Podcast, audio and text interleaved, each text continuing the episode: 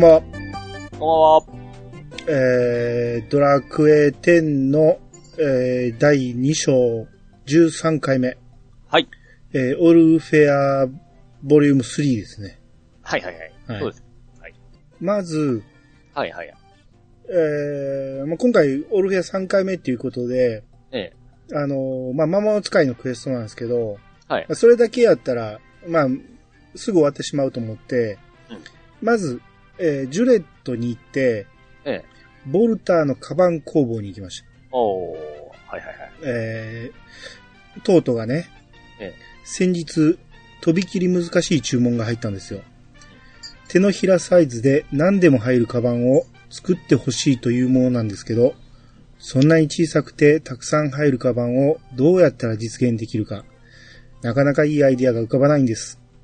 せめて、依頼人がどんな方か分かれば思いつくかもしれないんですけど、分かっているのはガートラントのパックという方だってことだけなんです。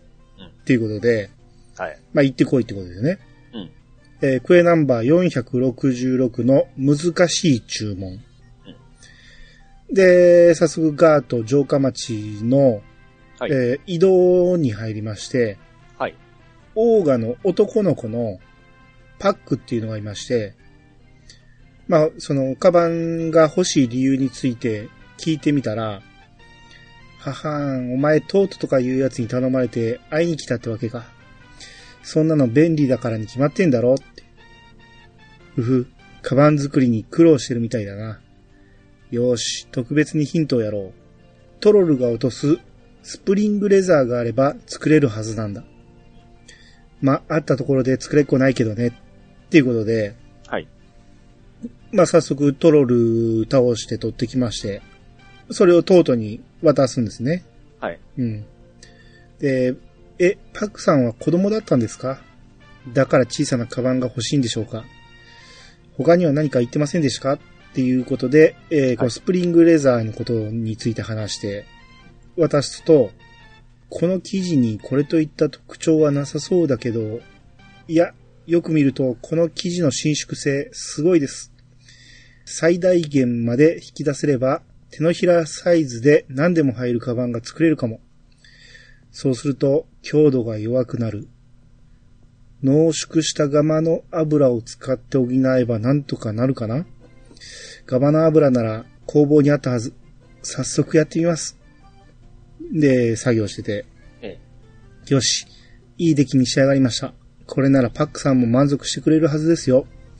パックさんに届けていただけますか？っていうことで、えー持っていきまして、で、パックが、はい。え、これが注文したカバンだって？うん、こんな小さなカバンに何でも入るわけないだろう。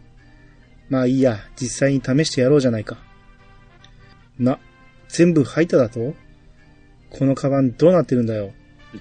わざと難しい注文をふっかけてやったのに、本当に作るなんて、噂通りかなりできるカバン職人みたいだな。でも、俺だって負けてないぞ。聞いて驚け。何を隠そう、俺も新進気鋭のカバン職人なんだ。そうだな。お前のそのカバン、もっと使いやすくしてやるよ。ちょっと貸してみせろ。ふふ、我ながらうまくいったぜ。トートに見せてみなよ。俺の技術の際にびっくりするはずさ。っていうことで。で、トートのとこに行って、はい。おや？ドアラジコさんのカバンが随分いびつな方、いびつになった気がするのですが、何かあったんですか？っていう。な、こ、これはひどいことになっていますえ。縫い目が荒くて、いつほどけてもおかしくないですよ。すぐに直しますから、ちょっと貸してもらえますね。で、作業して、はい。できた。少し傷んでいた部分もあったので、余っていたスプリングレザーを使ってみま、えー、スプリングレザーを使ってみました。これで以前よりたくさん入るようになりましたよ。っていうことで、はい。えー、70種類から80種類にえー増えまして、はい。えー、クエナンバー466の難しい注文をクリア。うん。えところで、どうしてカバンがこんなことに？え、パクさんも同じカバン職人だったんですか？僕以外にもそんな若いカバン職人がいたんですね。なんだか嬉しいです。僕も負けないように頑張ります。っていうね。まず道具増やすだけなんですけど、しっかりとストーリーを持ってきますね。そうですね。増えましたで終わる話なんですけどね。ですね。あの、バージョンが、大きい数字が上がった時は、勝手に増えたりするんですけど、あ、そうでしたっけ？そうですよ。バージョン5入れただけで、また増えたはずですよ。あはははは。うん。それをスルーしました。うん、だから、今ドアラジコは多分80で最大やと思うんですよ。はいはいはいはい。うん。だからもう、今みんなに追いついた状態になってるんで、ええ。うん。バージョン5も入ってるからもう勝手に増えてたんで。ああ、うん。どそうか。装備と道具また違ってましたよね。今回装備も道具も両方増えたと思うんですけど、そあの、バージョンアップの時ね。あはいはい。うん。クエストを受けるのは別ですよ、もちろん。あうん。あすごい強敵おったイメージがあったんですけど、あっち装備の方でしたね。えー装備強敵なんかいましたっけ？いや、なんかあったような気しますよ。え、カバンじゃなかった、なんか、カバン、ネタバレ、あ、ね、関係ない か。カバンの中に入って異空間とか行ってからなんかボスと戦戦いませんあれ前やりましたよ。全然、全然余裕でしたよ。あ、そうでしたか。うん。あの、MP0 にされるやつでしょなんか。えなんかすっげえ強敵だってイメージがめっちゃあったんですけどね。いやー、まあ、どういう敵かが分かれば全然平気だったと思いますけあどね。、うんすみません。うん。ごっちゃうはい。うん。まあ、要はこの、子供のライバルができた、トートのライバルができたっていうことですね。うん。うん。こっから先がしばらく出てないから。ああ、うんなんか戦いそうですけどね、なんか。向こうがやってきたものに対してちょっとケチつけとるような感じですよね。そうですね。ちょっとやってほしいですよね。トートがどんどん成長していってるんですよね。ああ、そうですね。うん。最初はだって3日待たされてたのに、3日じゃないわ。24時間か。24時間待たされてたのに、つい最近はもう3分とかなってたし、今回もう目の前でささっと直しましたからね。これでもほんま続けて選んでも忘れますよね。ストーリー。なあまあ確かにね。ええうん。だってこれやったんでだいぶ前やと思うから、で すよね。こんなん完璧に忘れてましたもん。このパックの居場所なんて全然覚えてなくて、どこやってなりましたね。で、この話がまだ終わってないこともちょっと今、初めて思い出しましたわ。ああ、そうですね。うん。いや、まあ続きが必要か言うたら別にいらんのやけど、ああ、ああ。うん、まあ続きは作れる感じですからね。うん。このパックは自信満々やけど、このパパックの生い立ちにもちょっと気になりますよね。ああ、そうですね。ないでこいつが。で、しかも、パックも井戸の中におるし、トートも井戸の中におるんですよね。はいはいはい。この関連性は何か意味があるのかとかね。ああ、そうですね。うん。まあ、この先に期待って感じですね。はい。で、えー、オルフェアに戻りまして、はい。えー、バシッコで、うん。じゃあ、オルフェアに戻っても意味なくて、バシッコで、うん。オルファの丘に飛びまして、はい。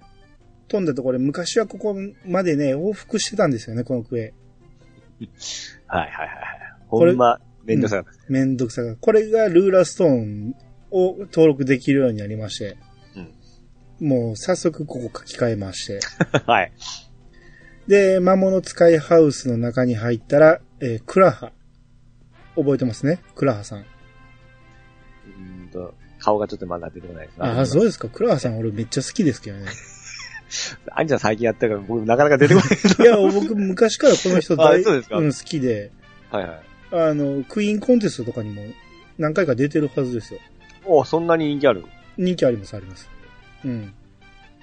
要は、受付にいてる女の人なんですけどね、クエを受ける女の人なんですけど、はいはいはいはい。えー、母親ですよ、だから。わかりましたわわかりました、はいええーそのクラハさんが、えー魔物使いを世界中に広めたいっていう夫から引き継いだ私の夢、覚えてます？早速なんですが、あなたに一つお願いがあります。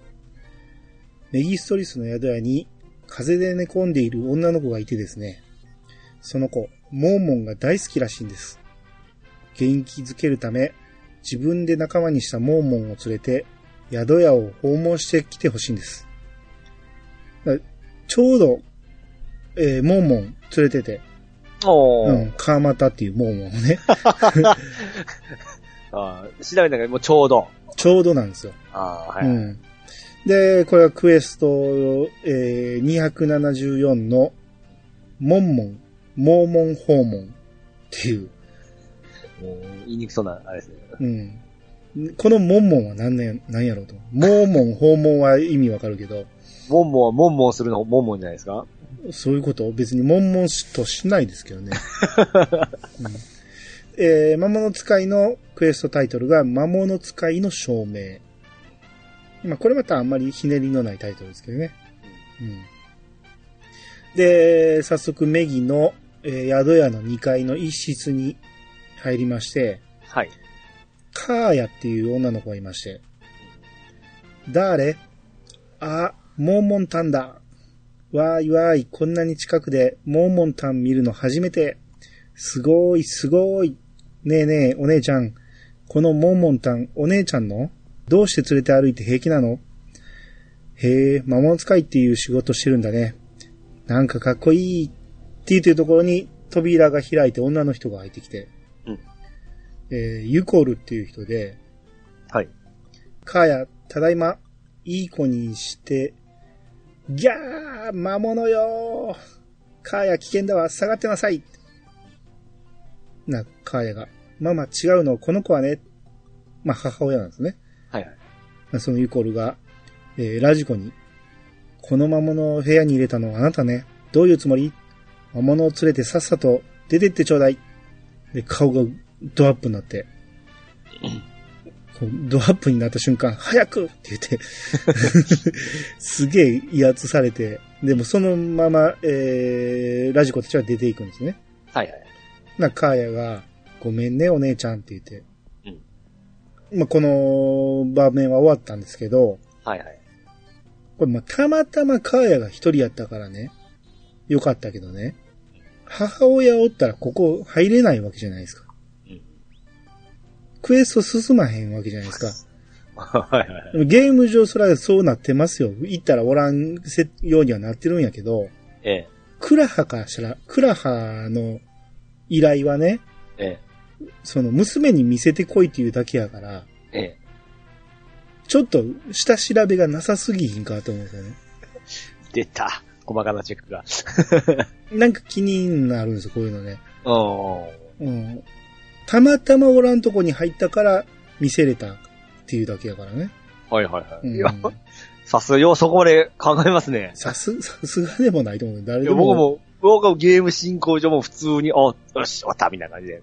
あ、行きますそうでええ。すかうんで、オルファに戻って、はい。ほんならカットシーンが入って、うんこう男の子が片手剣を素振りしてるんですね。うん。で、それを見てる男の人がおって、はい。その男が、いいぞファーベル。剣を振る姿がなかなか様になってきた。よし、この辺で一息入れよう。ファーベルが、こう剣を鞘にしまって、うんで、ラジコに気づくんですね。はいはい。あんた、前にあったよな。ははん、母さんが頼み事した魔物使いってあんただな。それでどうだった？女の子を元気づける母さんのたの、えー母さんの作戦はうまくいったかい？これ、はい、言えて出たんですけど、はい。あれあれはうまくいったんかなと思って。ええ。一応は、あ、まあ、見せましたよね。見せたじゃないですか。喜んでたじゃないですか。でも、ございましたね。途中で怒られたから、あれはうまくいったんかなと思って、まあでも半分は元気づけられたよなと思って、はいってしたんですよね。うん。ははは、真面目に答えなくても、その暗い顔を見ればわかるよ。あ、そうなんと思って。どうせ追い返されて帰ってきたんだろうあまあ、失敗っていう設定だったんかと思って。ほう。うん。で、魔物は所詮魔物。怖がられて嫌われて、それが当然の存在だよって言って、うん。で、向こう行くんですね。うん。あ、この、ファーベルって、あクラハの息子やから、まあ、んこ男の子の見た目ですよね。うん。うん。ファーベルが向こう行って入れ替わりにさっきの男の人がこっち来て、はい。えーすまない。ファーベルが失礼なことを言ったみたいだ。自己紹介が遅れたな。俺はデイラー、旅のバトルマスターだ。少し前にファーベルと知り合って、奴に剣を教えたりしている。まあ、いわゆる師弟関係ってやつだ。どうやら魔物絡みで辛い過去があるみたいなんだ。だから、魔物使いを見るとついあんな態度をとってしまうらしい。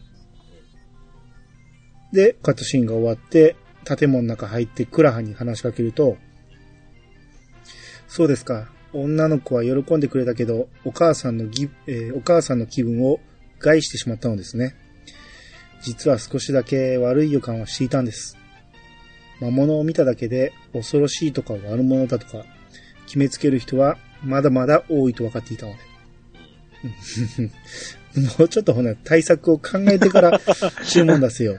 大ごとになったらどうするんやっちゃうそうそうそう。で、クエナンバー274のモンモンモーモン訪問をクリア。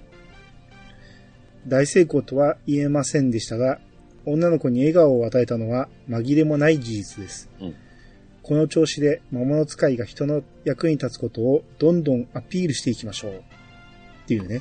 はいはいはい。まあ、要は、この、魔物使いの地位を向上させるためのクエストって感じだよね。うん。うん。で、もう一回クラハには話しかけると、はい。とある場所で崖崩れが起きて足止めされた商人たちが困っているようなんです。崖崩れの現場に魔物を連れて行って邪魔な岩をどかしてきてほしいのです。今回はうちで飼っているドラゴンキッズと言ってください。キッズはちょっと気難しい子ですがきっと懐いてくれるでしょう。まずはキッズの大好物である餌を手に入れてきてあの子の気を引いてください。えークエナンバー275の、えー出動ドラゴンキッズ。大好物のビッグミートはギルザッドなどにいるアラクレチャッピーが持っているのですが、はい魔物だけが持つ野生の勘が必要ですので、必ず仲間の魔物と一緒に行ってください。うん。まあ仲間と一緒に全体的に行くクエストばっまあ、かりですね。そうですね。うんま、魔物使いという部分もですね。そうですね。そ、それを活かすためのクエストって感じなんで、まあ、理由付けとしては、魔物がその、ビッグミートの、を得るためのか野生の勘があるってことですね。うん。で、ビッグミート取ってきて、で、キッズのところに行くんですね。はいはい。ほな、カットシーンが入って、えー、このキッズが寝てるんですけど、うんこっちに気づいて、一回起き上がるんですけど、うんまた寝るんですね。可愛くなかったですか？まあまあ可愛いですよ。可愛いですね。うんダウンキッズでもね、えすっげえ小さいイメージなんですけど、え。え結構でかいんですよ、え。まあ、ねうんキッズ言ってもドラゴンの子供ですからね。そうそれはでかいですね。ドアラジコの腰か胸ぐらいまでの大きさありますから、ああ、怖いですね。まあまあ怖いですよ。怖いですね。うん。子犬ぐらいのイメージがあったんですけどね。そうですね。イノシシぐらいですね。ぐらいありますからね。うん。うん。で、まあ、また寝たんで、こう、キッズはドアラジコに興味がないようだって出て、ビッグミートを見せると、はい。食べ始めたんですね。だここのおばあさんのメドウが、ええ。こいつはたまげたわい。キッズが一元さんの餌を口にするとは。お前さん、魔物使いとしていいものを持っておるみたいじゃな。クラハが入ってきて、はい。よかった。懐いたようですね。では早速現場に向かっていただけますか。ダラズ採掘場に入ってすぐのところです。この子ちょっとすごいんですよ。っていうことで。で、ダラズに入るとカットシーンが入りまして、はい。えードアオが二人おって、困りましたね、ロッチェ君。さすがにこう、えーさすがにずっとこうしてるわけにもいきませんし、引き返しましょうか。おや？って言って、ドラゴンキッズに気づいて、うん。ひー、ま、魔物。あなたなんで魔物なんか連れて、なロッチェっていう人が、チャーノさん、こいつ、あれじゃないです？今噂されているあの、極悪非道の、なチャーノが、ご、五章だ。金なら出す。だから命だけはお助けください。って、え？崖崩れを解決するためにここに来たって？ロッチェが、騙されちゃいけませんぜ。って言って、ほんなら、キッズが、ね。えー火を吐いて、ええ。ほんなら、その、崖崩れで塞いでた岩が、はい。えー溶けてなくなるんですね。うん。な、チャーノが、ブラボーいやはやおみそれいたしました。ロッチが、追いはぎ扱いしてすみませんでした。あなた一体何者なんです？チャーノが、なるほど、魔物使いですか。そうとは知らずに失礼いたしました。実は、魔物商人という輩と勘違いしていたのです。ロッチが、特殊な調教をした魔物を兵器として売りさばく悪どい連中でして。あなたも魔物と一緒にいたからつい、チャーノが、こんな素晴らしい職業を世間の人が知らないのはもったいないですね。せめて、商人仲間には広めておきますよ。っていうことで。はいはい。で、また、オルファに戻って、はい。えー建物入るとカットシーン。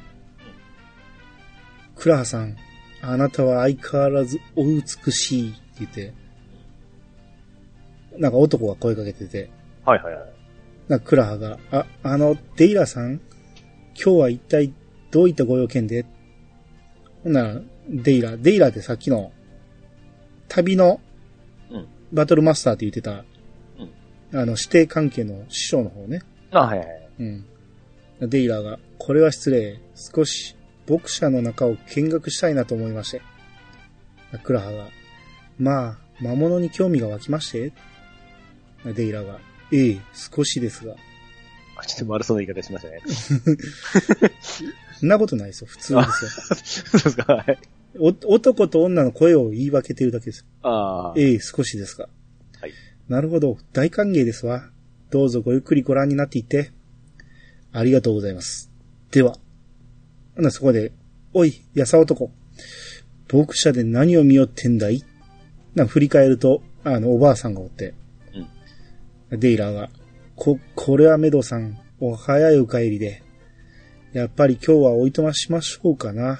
ははは、言うて出ていくんですね。はい。クラハが、ドアラジコさんお帰りなさい。ごめんなさいね。なんだかドタバタして、えードタバタしたところをお見せして。あの人時々、目つきが鋭すぎてちょっと怖いんです。って、いけませんね、こんなこと言っちゃ。っていう会話を窓の外でうん、ファーベルは聞いてるんですね。うん。息子の方がね。はい。うん。で、さっきのクエストをクラハに報告して、はい。えー、275出動ドラゴンキッズをクリア。はい。で、もう一回クラハに話しかけると、前回の依頼で、んえー、商人さんが魔物使いのことを広めてくれると言っていたのを覚えています？実は、その噂が広まって、護衛の仕事がある名士の方から来たんですよ。ギルザッドのトガス岩や、えトガス岩道岩道？岩の道と書いてね。トガス岩道にいるので、まずは合流してください。で、クエナンバー276の魔物使いの前進。うん前に進む前進ね。はいはい。うん。で、そこにファーベルが入ってきて、俺も、ていいかいな、クラハが。え、何？聞こえないわ？って言って。な、ファーベルが。俺もついていっていいかって言ったんだよって。魔物使いとか興味ないけど、その、護衛とかはなんか興味あるし、な、クラハが。ふふふ、わかったわって言って。まあ、ファーベルがついてくるってことだね。うん。うん。で、トガスに入ると、はい。カットシーンで馬車が入ってくるんですよね。で、人間のおじさんが、私はティルツキン、旅の商人です。と言っても今は、ある名士の方に雇われている身でしてね。今回、依頼を出したのもその方なんですよ。私、この辺で採取をしたいんですがね。なんでもここにはトガスの主という凶暴な魔物が潜んでいるとか。あなたに倒してもらい、私が気持ちよく採取に専念できるようにしてほしいのです。魔物を連れてトガスの広場に行ってください。まあ、その主を倒してこいっていうことなんですけど、ここに来て魔物を連れて行く意味がわかんないですよね。でも、連れて帰るときのですよね。一応はね。うん。その、連れて行ってくださいって言ってるから。あれ、ここに理由付けが足りひんぞと思って。出たチェック。アニチェック入りましたね。うんで、トガス広場入ると、えーファーベルが、はい。えーあれがトガスの主ってやつか。って言って、こう、太鼓の主みたいなでかい見た目ね。はいはい。それじゃあドアラジコさん、あんたと仲間の魔物がどんだけ強いか、ゆっくり見学させてもらうぜって。何しに来たんや、もう。ほんで、戦闘になって倒して、はい。ファーベルがすげーとか言って、まあそこにさっきの馬車が到着して、うんで、ティルツキンが、魔物使い、すごいですな。私の雇い主、シガール様にも今回の活躍ぶりを報告しておきますよって言って去っていくんですね。うん。でファーベルが、あんたはどうして魔物使いなんかやってるんだ？魔物を信じるって怖くないのかよ。はい。俺は昔、魔物使いの修行をしてた。でも、急に仲間の魔物が言うことを聞かなくなって、一緒にいた人を傷つけちまったんだ。もうあんな悲しい思いはしたくないから、魔物にも魔物使いにも関わらないって決めたんだよ。それじゃあなって言って去っていくんですね。はい。うん。で、クラハンのとこに戻って、シガール様といえば、あのレンドアの名士、喜んでいただけなら、えー喜んでいただけたなら大成功よっていうことで、276の魔物使いの前身をクリア。で、ところで、うちのファーベルなんか言ってました？そうですか。実は、ファーベルの言う一緒にいた人というのは、あの子の父親のことで、仲間の魔物というのは、あのキッズなんです。うん。ファーベルが私のお腹にいる時でした。夫が母親を失った魔物の卵を一つ持ち帰りました。そして、ファーベルが生まれるとほぼ同時に、その卵からキッズが生まれました。二人は兄弟のように仲が良く、魔物使いになった後も、二人の息はぴったりでした。ですが、そんな矢先に事件が起きたのです。こちらに越してきて、夫とファーベルとキッズで修行に出向いた時のこと。突然キッズが言うことを聞かなくなり、ファーベルに襲いかかったのです。あの子の前に立ちふさがった夫は、その時、深手を負ってしまいました。負傷しながらも、暴れるキッズを当て身で気絶させ、なんとかその場をしのいだのですが、なぜかあの人は、傷の手当てをしないまま、ファーベルに家に戻るようにと告げ、一人でその場を立ち去ったのです。それから、夫の帰らぬ日々が続き、ついにあの人は遺体で発見されました。あ、そうやったっけ？ファーベルは自分の未熟さから父の死を招いたのだと自らを責め、それ以来魔物使いへの道を閉ざしてしまったのです。うんあの人と同じ魔物使いになってほしいと私は今でも思っているんですけどね。っていうね。なんで傷、いえー手当てがあったんでしたっけ？まあ、それはまたわかります。あ、また、ごめんなさい。また。はい。はい。はい。えー、もう一回クラハに話しかけるとうん、実はシガール様はレンドアの町長をなさっている方なんですが、直々に仕事を任せたいと言ってくれ、えー言ってきてくれたの。うんもちろん、二つ返事で受けましたわ。何やら込み入った仕事だそうで、直接聞きに来てくれ、とのことでした。っていうね。うんえークエナンバー277の、えー飛躍する魔物使い。うんこれがもう第4話ですよ。もう今回サクサクっと進みますけど。あでもこれでちょっと裏の話がちょっと分かりましたね。過去と言いますか。トラウマと言いますか。あまあまあそうですね。うん。で、レンドアの町長シガール様ね。はい。これ確かレンドア行った時に、町長おったなと思って。はいはいはい。覚えてないですか？駅の下に住んでる やつなんですけど。いや、覚えてないっすわ。あ、そうですか。海に面したところでずっと海にに向かって立ってるやつなんですけど、はい。こいつ何やねんって思ってたんですよ。ええ。あ、そういえばここで一応クエストに絡むんかっていうことで。あーそんなとこまでも。ははいはい。うん。この、魔物使いハウスから出ると、うんカットシーンになって、今年もいいっすね。まあそうですね。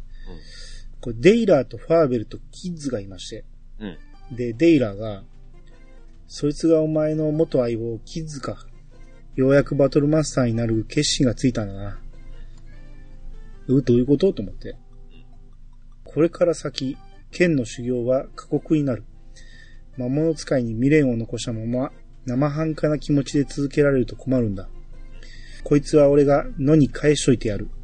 さあ、こっちによこしなって言って、ほんならファーベルが、キッズの前に出まして、こう、まあ、立ちはだかるっていうか、キッズをかばう感じでね、なぜそこまでキッズに固執する？こいつは父親を襲った魔物なんだろって。ファーベルが。わかったよ。俺覚悟を決める。でも、キッズは俺の手で野に返すよ。そこまでしないと未練なんか断ち切れないと思うんだ。な、デイラーが勝手にしろって言って去っていくんですね。で、ラジコに気づいたファーベルが、どこに行くんだ？よし、俺もその仕事付き合うよ。魔物使いの仕事を目に焼き付けて、それで決めたいんだ。っていうことで。で、シーガル蝶々のところに行って、はい。カモメが俺を呼んでいる。しかし、俺は泳げない。うんそして、お前は何者だ？って言うてなるほど。お前が魔物使いか。では早速ビジネスの話といこう。実はここ最近、レンドア周辺を飛び回る奇妙な鳥魔物の目撃情報が後を絶たない。調べさせたところ、隣のエルトナ大陸のカミハルムイの方へ飛んでいくと分かった。南の出口を出たあたりで見失ったらしいので、張り込みをし、行方を調べてくれ。行き先が分かったら乗り込んで奴の正体を突き止めてくるのだ。ということで、えー、神派の南の方の出口を出たところで、はい。えー張り込みを開始。まあ、勝手にカットシーンになるんですけど、あのー神派出たら、まあ一応、草原の中に道があるじゃないですか。うん。あの、入り口につ、つながはい。るね。はい。はい。その道のすぐ横で、座り込んでるんですね、みんなね。でラジコとか、ファーベルとか、はい。はい。はい。キッズとか、ええ。みんなそこに座り込んでる。張り込みって、なんか隠、隠れて見るイメージなんですけど、まあそうですね。もうピクニックなんですよね。そうです。張り込みがなんかちょっと探偵的な感じがしますよね。うん。で、そこで、またなんか、ぺちゃくちゃ喋り出して、なんか、ね魔物使いがどうのこうのっていう話をしだして、緊張感ないですね。うん。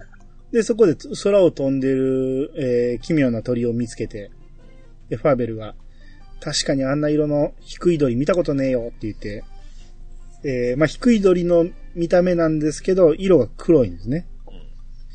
なぎり道の方面だ。先に行ってるぞって言って行きまして。はい。で、なぎり道に入ると、黒い低い鳥3匹と、男が2人おるんですね。で、その人間男が、商品ナンバー13も、だいぶ俺たちの言うことを聞くようになったな。もう一人のドアオの方が、ブヒヒー。こいつブヒヒーって笑うんですけどね。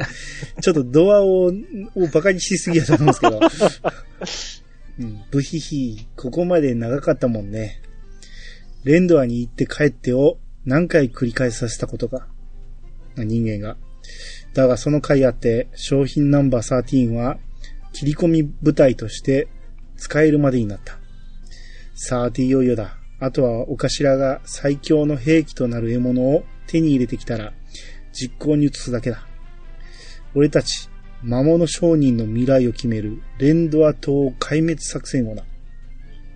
まあ低い鳥がこっちに気づいて、はい。人間が、そうだな。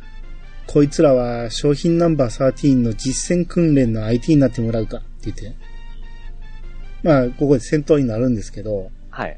まあ気になるのが商品ナンバー13ですよね。うん。で、さっきも名前出てきたけど気づかんかったんやけど、え魔物商人っていう名前ね。え。うん。どっかで聞いたでしょ？魔物商人。うん。あと商品ナンバーとか言って、モンスターに商品ナンバーをつける奴ら。ここ最近ですか？まあそうですね。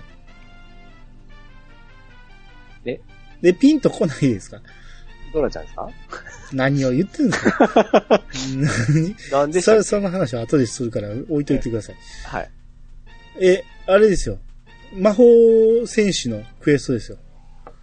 はいはいはい。が、魔物に商品ナンバー言ってこう、ナンバーつけて、戦ええう、あの、武器にしてたじゃないですか。はいはいはいはい。あ、これが繋がるんですか？繋がるんですよ。あの時は多分し、まだ一桁台やったと思うんですよ、商品ナンバー。4とか。がここに来て、もう13にひ伸びてるんですよね。絶対続けてやらんとわからないやつですね。ああ僕も、もう、今回やって気づきましたもんね。それに僕聞かれてわかるわけがないじゃないですか。なんで、ちゃんとここで聞いてんねんから。はいはいはい。うん、ああ、ここでこんな繋がってるんやと思って。それは感心しますね。うん。で、商品ナンバー13、まあ、13点付けられてるから、ええ。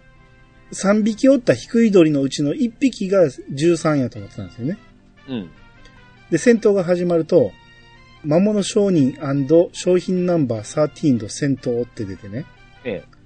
ほんなら、こう、低い鳥の上に名前が出るじゃないですか。ええ。これ、3匹のうちの、えー、1匹が13やと思ったら、13、14、15とかなってるのとか思ったら、はい。13A、13B、13C なんですね。お前ら全員13やったんかと思って。これはどっちなんですかね？もう、あの、制作のミスでしょうかね？ミスではないでしょ。それは、いいや、でもそれは普通13、14、15じゃないですか。やと思うけど、まあで、もその形が13いうことなんですかね。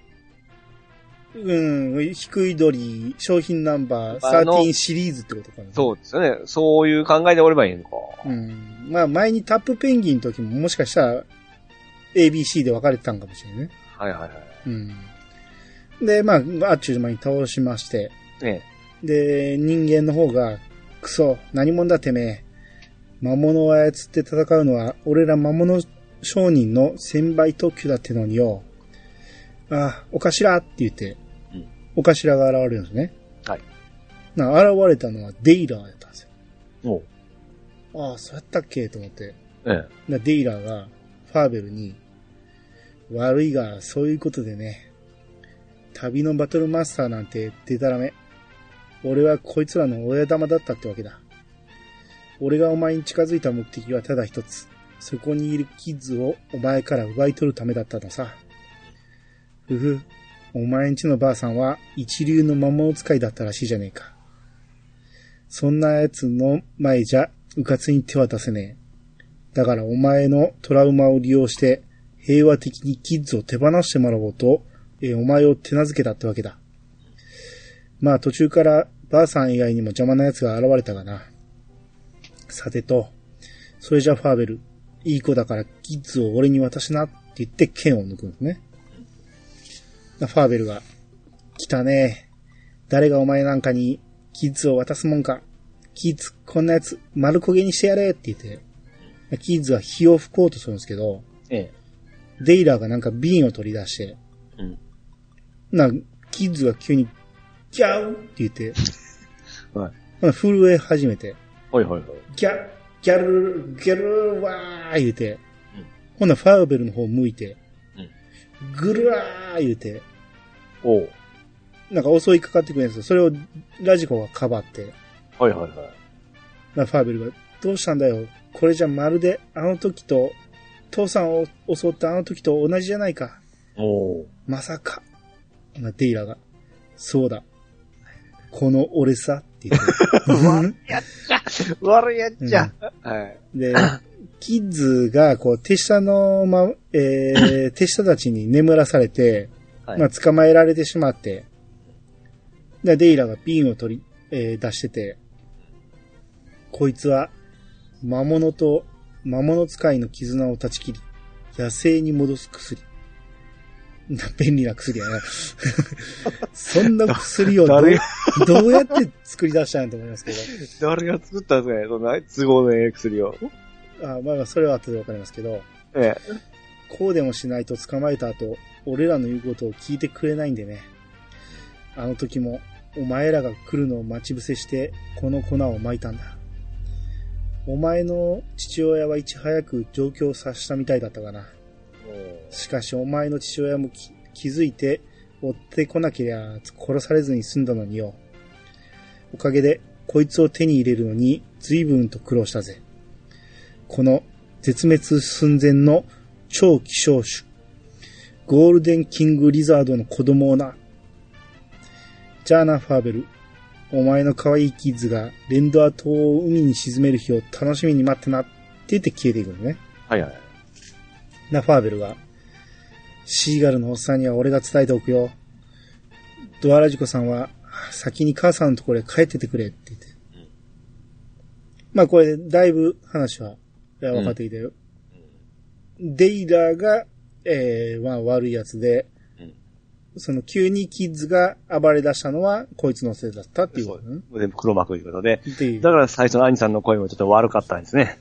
そう聞こえただけで、俺はそんな、男と女の声を使い分けただああ、けです。そうですか。もう、うんあ、あからさまにちょっと悪いやつだなって聞こえたんですよ。まあ、まあでも大体わかるよね。このパターン、このパターン多いですからね。多いですからね。うんええ最初に全人して、全人面で来るやつって大体おいこういうパターン多いですよね。うんですね。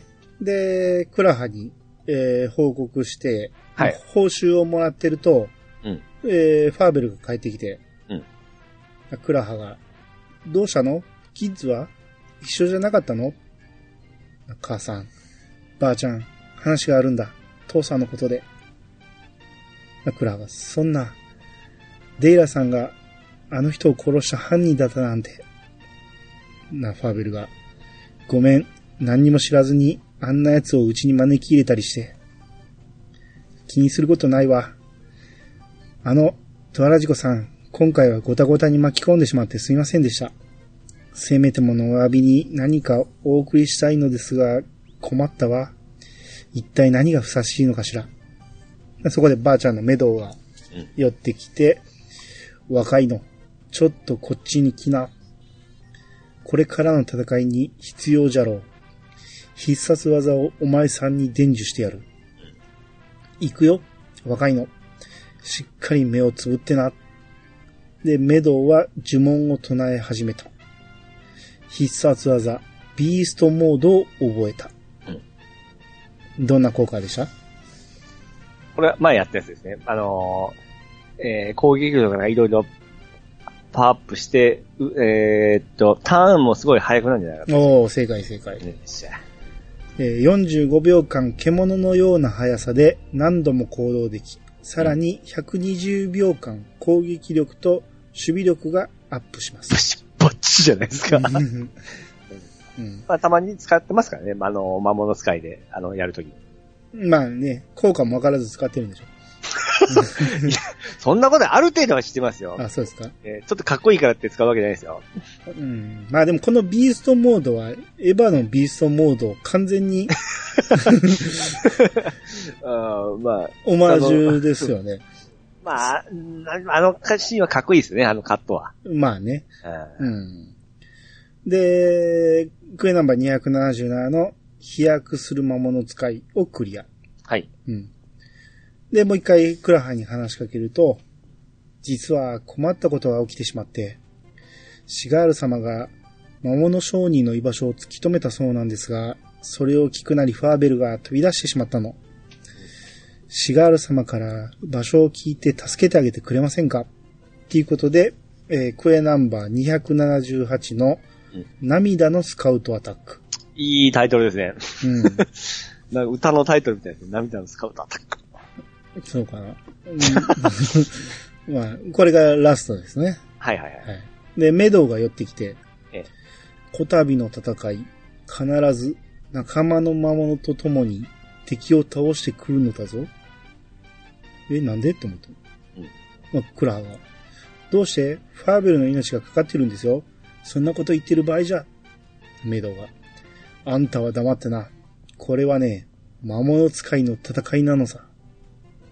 クラが、すいません。私なんかが出過ぎか、出過ぎたことを言ってしまって、って言うんですけど、うんいや、別に魔物使いっていうのは職業であって、うん魔物使いが魔物を使わなあかんってことはないじゃ、ないじゃないですか。うんそれこそ今魔物使いを、が魔物を使ってるとこなんてほぼ見ないじゃないですか。魔物が題材になってるだけですからね。うん。ここに魔物を使ったから言って、それを見てくれるやつもおらんし、敵しかおらんわけやし、連れて行かなあかん理由がちょっと足りひんなと思うんですよね。はいはいはい。最初は良かったんやけど、まあ、ええここに来て魔物と一緒に戦わなあかんっていうのは無理やり感があるなと、この盛り上がってるところでそういうところ考えたんですね。うん、ちょっと思いましたね。うんそれこそほんまにファーベルの命がかかってて、一刻も早く行かなあかんのに、魔物連れてなかったら連れてけ取りに、取りに帰らなあかんですよ。あんたの孫やろうと思うんですけど、うん、職業としてね、魔物使いが行くねんから、それで十分、ええね、魔物使いとして戦ってることにはなると思うんやけど。うんまあ、えー、まあ常に連れてるんで、はいはいはい。うん。えー、シーガル、じゃん、シガール町長のところに行きまして、カモメが俺を呼んでいる。聞いてた。決戦の時は来た。と。エルトナ大陸にある上春ムイ北のイムイ地下洞穴。そこがアジトだ。っていうことで、えー、イムイに行きまして、はい。な、ファーベルが、キッズに何するつもりだって言って、言ってるんですね。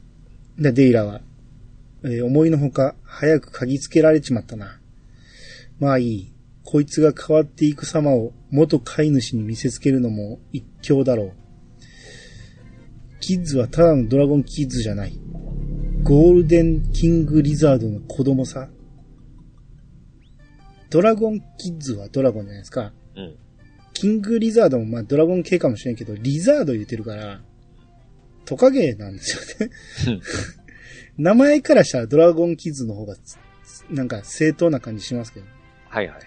まあ見た目はキングリザードなんで、うんまあめちゃめちゃ強そうですけどね。うん。まあドラゴンガイアの見見た目なんで。はいはいはい。うん。俺が作ったこの薬を使えば、みるみる成長し、そして、俺の言いなりとなる最強の兵器と化す。あ、こいつが作ったんやね。うん。うん。いろんなものを。まあ、その、成長を促すとかね、うん。最強の兵器になるっていう薬はまあわかるけど、うん。魔物使いとの絆を、どうこうする薬ってめっちゃ難しそうなんやけど、うん。成分がですね、どんな成分なんだかわけわからないですね。うん。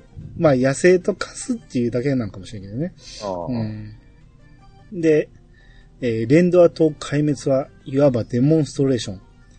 これが成功すれば、魔物の力を求める裏社会の要人たちから引く手あまた。そんな社会があるんですね。うん、我ら魔物商人は巨万の富を得るって言って、はい。で、そのくず、薬をキッズにかけまして、うん。キッズが、ガギャギャガグワーなんかこう、キングリザードの金色のやつになりまして、ええみるみる。うん。ほんならまあ、キングリザードになったんで、うん。ああいつ手に弾を持ってるじゃないですか。ええーキッズ何も持ってなかったはずやのに、ええ 急に手に弾を持って、え あれ何なんですかね？うん、何なんですかね。ええ死ぬ時は手離しますけどね。うん、で、ぐおー言うて、えー、デイラーがね、美しい、これがゴールデンキングリザード。ファーベルが向かっていくんですね。うん。な、やけど、ファーベルがこう尻尾で飛ばされまして、うん。なデイラーがラジコに気づいて、はい。残念だがこの通り、キッズは変身を果たした。部下たちも今頃商品ナンバー13を放ち、レンダー島吸収を開始していることだろう。だが、せっかくここまで来たのだ。生まれ変わったキッズがどれほどの実力を秘めているか、身をもって教えてやろう。って戦闘になりまして。はい。で、まあ倒しまして、あっさりと。はいはい。デイラーが、やられただと？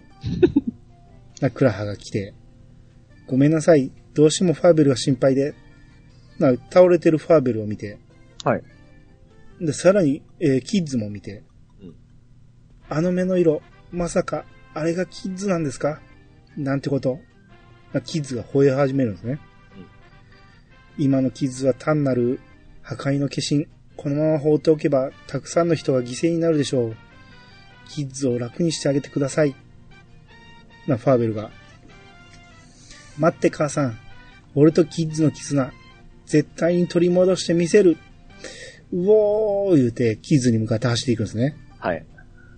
で、その、子供の頃、キッズと一緒に遊んでたシーンがパンパンパンとフラッシュバックして、おー、いいですね。はいはい。うん。ほんで、子供のファーベルに、クラハが、あなたたち仲いいわねって言って、俺たちずっと一緒なんだ、みたいなこと言ってて、また、走っていくファーベルに戻って、ずーっと一緒なんだからなって言って、ええ。手が光って。光った手で殴る。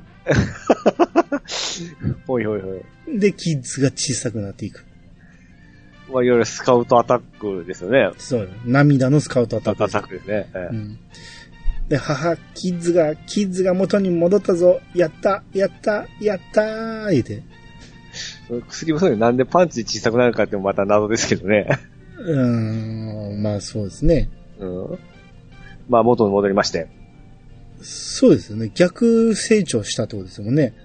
そう 元に戻りましたからね。仲良くなるのはいいとしても、ちっちゃくなるのはおかしいですよね。そうなんですよね。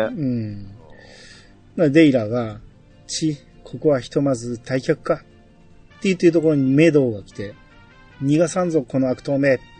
魔物たちを好き勝手にもてあそんだ罪、たっぷり償わしてやる。なんで、心配せんでもお前さんのま手下どもはもう踏んじばって、レンドアに届けてきたわ。っていうことで、まあ、このデイラを、えー、懲らしめまして、メドウがね。うんで、ファーベル、ドアラジコ。魔物使いの強さは、魔物との絆の強さ。忘れるんじゃないよ、二人とも。ってばあさんがね。はい。うん。ファーベルが、俺、なるよ。ドアラジコさんや父さんみたいなかっこいい魔物使いになるって言って。うん。まあ今もう、ほんまに魔物使いは魔物関係ないですけどね。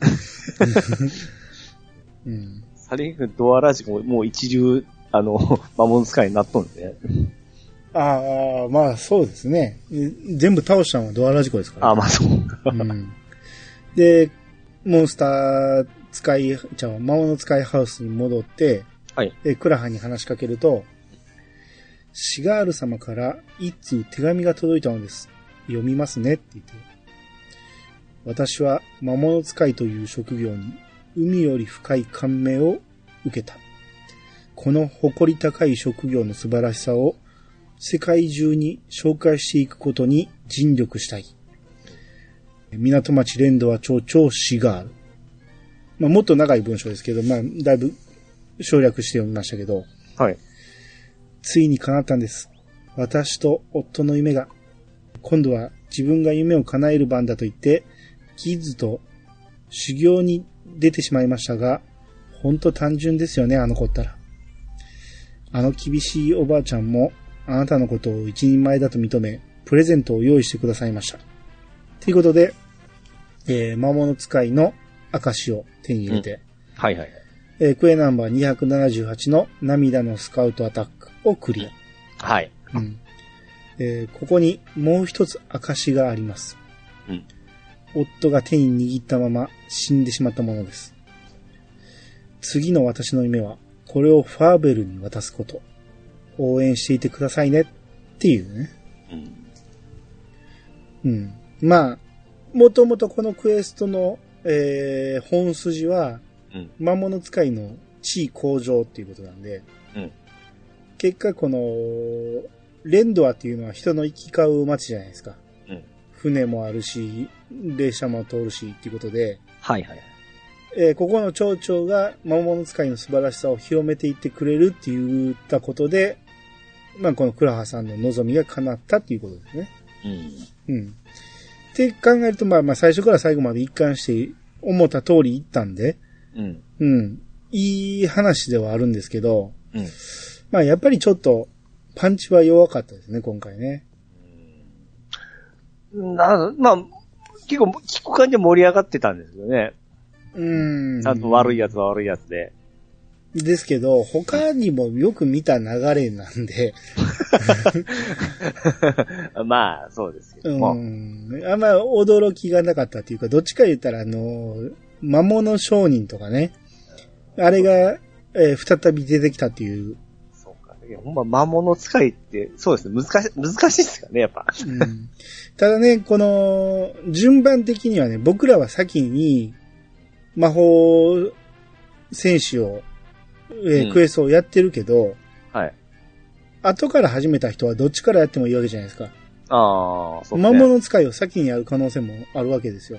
うん。ほんなら、先に、魔物使いのこの、こっちを経験してから、うん魔法戦士の方やってしまうと、はい。商品ナンバーが遡ってしまうわけだと思うんですよね。うん。弱い方になってしまうんですよね。うん。その辺は大丈夫なんかなってちょっと心配になりましたけどね。時系列がそうですよね。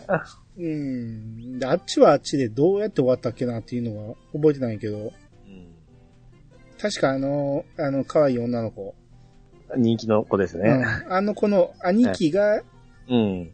なんか、女王に裁かれて終わるんやと思うんですけど、どっか行って、そのまま、またみたいな感じですよねう。ん。だから、あの時に、魔物商人っていうのは、多分、壊滅したと思ってたんですけど、うん実はあいつは頭じゃなくて、頭はデイラーやったんですね。ああ。ってなると、デイラーをこっちで倒してしまったら、あっちの魔法戦士の方のクエストどうなんねんって話になってくるしね。細かい。そこまで、そこまで考えんかった。うん。まあ、まあまあ、あんまりつながりをはっきりとしてないから別に、うん、構わないかもしれないですけど、うん。うん。あと、やっぱ僕ら、ちょっと、つい最近これに似た話をやったじゃないですか。だから、ついて僕出ちゃいましたけど、言葉が。うん。ええうん。なんかちょっとね、ピースケ思い出すんですよね。そうですね。うん。で、悪い奴がね、その、うモンスターを利用して、欲しがって。うん っていうのがすっげえ被りまして、タイムリーでしたね。タイムリーでしたね。うんうんうん。まあ、この辺を嫌さが効果ってやつですかね。でもこれやっぱり動物好きの人ってやっぱこういうの刺さるんですかね。ああ、そうでしょうね。僕もそうです。兄さんもその動物にはまし、あれじゃないですか。うん。もちろん可愛い思いますけども、飼うこともないですし、うん。うん、その、そういうの好きな人ってやっぱ刺さるんでしょうね、こういうの。まあそうでしょうね。まあペットって感じですもんね、なんか。うーん、そうかな。まあ、同じ日に生まれた、おまあ日かわかんないけど、同じように生まれたドラゴンキッズなんで、まあ、そうか、それは相棒みたいな感じ。そうそうそうそう。なかなか難しい。あの、5の魔物使いってなんかもう、何でしたっけ？純粋な心を持って、魔物と接して心が通じるっていうような内容でしたよね。うん。あの辺をうまいこと使ったらよかったんですけどね。ああ、なるほどね。うん。うん。それとはちょっと違いますよね、扱いが、魔物使いのは。まあ、殴って言うこと聞かせる感じで。そうですね。まあ、心を込めてね、スカウトする殴りですからね。まあ、このスカウトアタックもあの、モンスターズから来たやつですけどね。ああ、そうなんですね。ええ出だしは確かあっちです。あ、こっちに来たって思いましたもん。うーん。まあ、そうですね。まあまあ、魔物使い。まあまあ、うんうん、強いんでね。まあ僕はあんま使わないですけど。うん。今も強いんでしたっけ？その瞬間的な、その、アタッカーとしてはすごいんですよね、なんか。すごいでしょ。いろいろ条件揃ったら、うん。今でもすごいんですよね。と思いますよ。うん。僕あんま使わへんからわからんけど。うん。はいまあまあ、こんな感じで、やっとオルフェアが終わりまして、はいはいはい。えー、次回はようやく大きい方の町、うんメギストリスに、はい。えー、ようやく行けますんで、はいはいはい。はい。えー、まだ次回お楽しみにということで、今日はこの辺にしときましょはーい。う。ご意見ご感想は、ハッシュタグ、ドアラジ番外編をつけてご感想をお願いします。ということで、お相手は兄と、石川とミルクでした。またお会いしましょう。さよなら。さよなら。